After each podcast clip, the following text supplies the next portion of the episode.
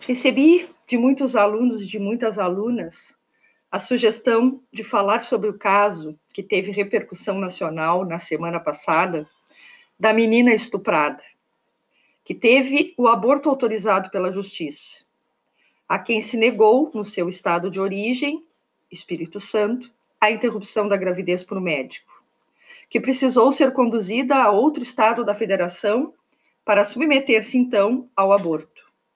Tudo isso permeado por uma sucessão de decisões judiciais e por variadas manifestações de grupos diversos, pró ou contra a interrupção gestacional.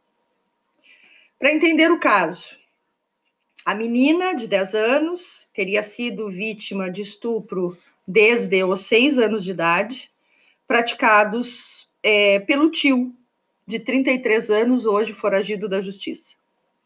Ao longo desse tempo, ela manteve silêncio sobre as práticas sexuais abusivas, sempre sobre as ameaças do tio.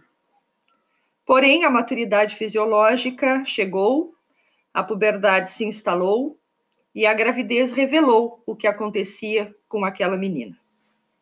Ela é pobre e negra, conforme se noticia na imprensa. E isso também precisa ser dito para melhor compreensão do contexto. Moradora de uma cidade do interior do Espírito Santo, São Mateus, a menina chegou ao hospital de sua cidade por conta de dores abdominais. Feitos exames, a gravidez foi confirmada e então a menina contou o que acontecia há quatro anos. Abrigada e sob os cuidados do Estado, iniciou-se o processo judicial para autorização da interrupção gestacional direito que assistia à menina, por conta das previsões do Código Penal brasileiro.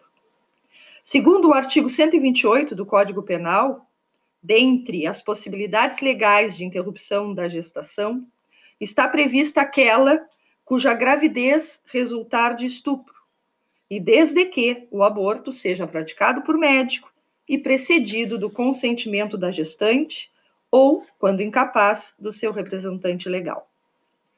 Em 14 de agosto, sexta-feira passada, segundo a imprensa, uma decisão judicial atendeu ao requerimento do Ministério Público e deferiu o aborto, autorizando a interrupção da gestação, impondo fosse a mesma realizada depois de análise médica para indicação do melhor procedimento para realizá-la. Na decisão, foi destacada pelo juiz a manifestação da menina, que confirmara desejar o aborto, segundo constava, ela se desesperava cada vez que ouvia sobre a possibilidade de tornar-se mãe e de ter de levar até o seu final a gestação. A soberania dessa vontade da criança, mesmo sendo incapaz, a legitimidade da interrupção gestacional, mesmo em tempo superior a 20, 22 semanas de gestação. Contudo, na primeira tentativa de realização do procedimento médico no estado do Espírito Santo, a equipe hospitalar negou-se a realização do procedimento, alegando que a idade gestacional não estaria amparada pela legislação vigente. A menina, então, foi levada para outro estado, para outra unidade hospitalar, detentora dos protocolos referenciados para a interrupção da gestação nessas condições. O fato gerou manifestações das mais diversas. Eu quero dizer aqui, inicialmente, que do ponto de vista meramente judicial, legal, a interrupção da gestação está absolutamente de acordo com a lei. É direito, sim, da menina, como é de qualquer mulher, escolher o aborto nos casos identificados pelo artigo 128 do Código Penal Brasileiro. Quando não houver outro modo de salvar a vida da gestante, quando a gravidez decorre de estupro, e nos casos autorizados pelo STF de fetos anencéfalos, tudo de acordo, nesse caso, com a DPF, a Arguição de Descumprimento de Preceito Fundamental 54. É preciso dizer que, fosse a menina representante das classes mais abastadas da sociedade brasileira, o caso sequer ganharia a notoriedade jornalística que ganhou. O aborto seria feito por médico particular, em alguma clínica da sua cidade ou do seu estado, porque é assim que acontece no Brasil quando se trata de aborto. Todo esse movimento foi acompanhado de perto por representações sociais e religiosas pró e contra a interrupção da gestação. Foram manifestações de grupos religiosos opondo-se veementemente ao aborto por conta do indiscutível direito à vida.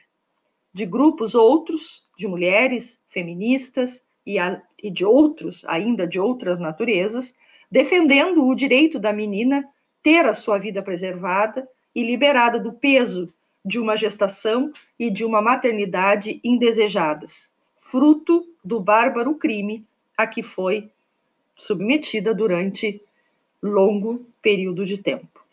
A OAB do Espírito Santo também se manifestou sobre o caso, aduzindo o óbvio.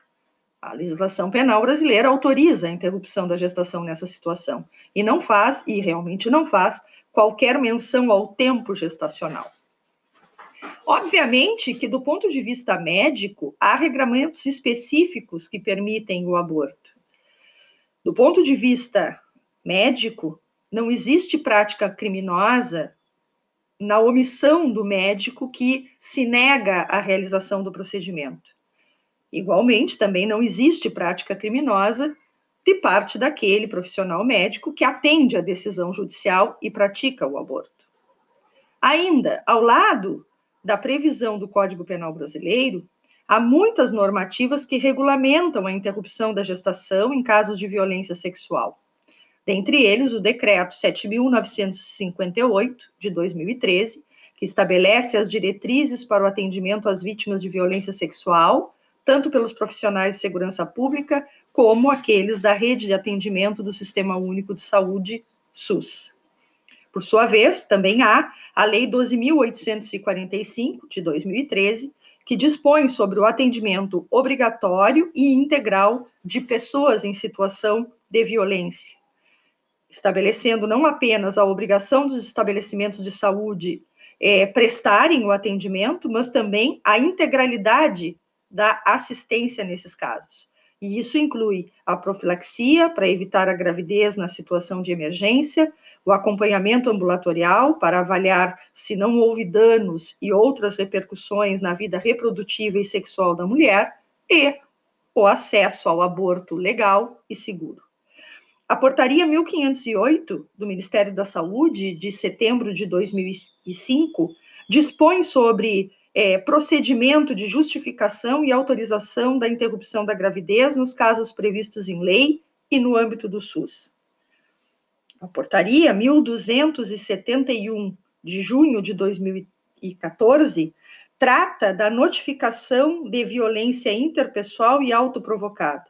Esta portaria obriga as instituições a notificarem, inclusive, a vigilância sanitária e epidemiológica local sobre os casos de violência sexual em até 24 horas, através de um formulário padronizado e que pode ser, inclusive, acessado no site do Ministério da Saúde. Todo esse arcabouço normativo e os protocolos neles estabelecidos, é, nessas normativas que referi exemplificativamente, esclarecem as condições a serem observadas pelos profissionais de saúde para realizar a interrupção da gestação, assim como também dizem quais os documentos que são necessários e quais são as técnicas recomendadas nas melhores evidências.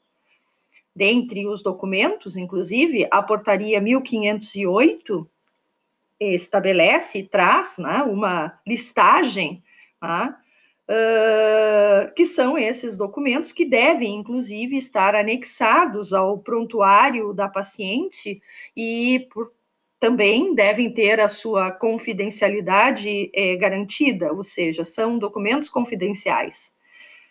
Tem-se, dentre eles, os documentos, o termo de relato circunstanciado, o parecer técnico, a aprovação de procedimento de interrupção da gravidez, o termo de responsabilidade que deve ser assinado pela mulher e o termo de consentimento livre e esclarecido, que é, busca exatamente esclarecer sobre os desconfortos, riscos, possíveis complicações, como se dará o procedimento de interrupção da gestação, quem vai acompanhar e também a garantia do sigilo uh, de todos, né, ou de toda essa documentação. Pois bem, hoje pela manhã, ao que se noticia, o aborto da menina do Espírito Santo já foi realizado. A menina está livre do peso da gestação, consequência do crime que fora vítima. Nesse contexto, plenamente atendidas as disposições legais e garantido o seu direito. Porém, restam as permanentes discussões em torno do aborto, inclusive do aborto legal. De um lado, a preservação do direito individual, da liberdade da mulher e da mãe. E por outro, os direitos do nascituro, a inviabilização de uma vida em curso e as questões morais e religiosas que não deixam de permear essa situação. Por tudo isso, essa é uma discussão sem fim.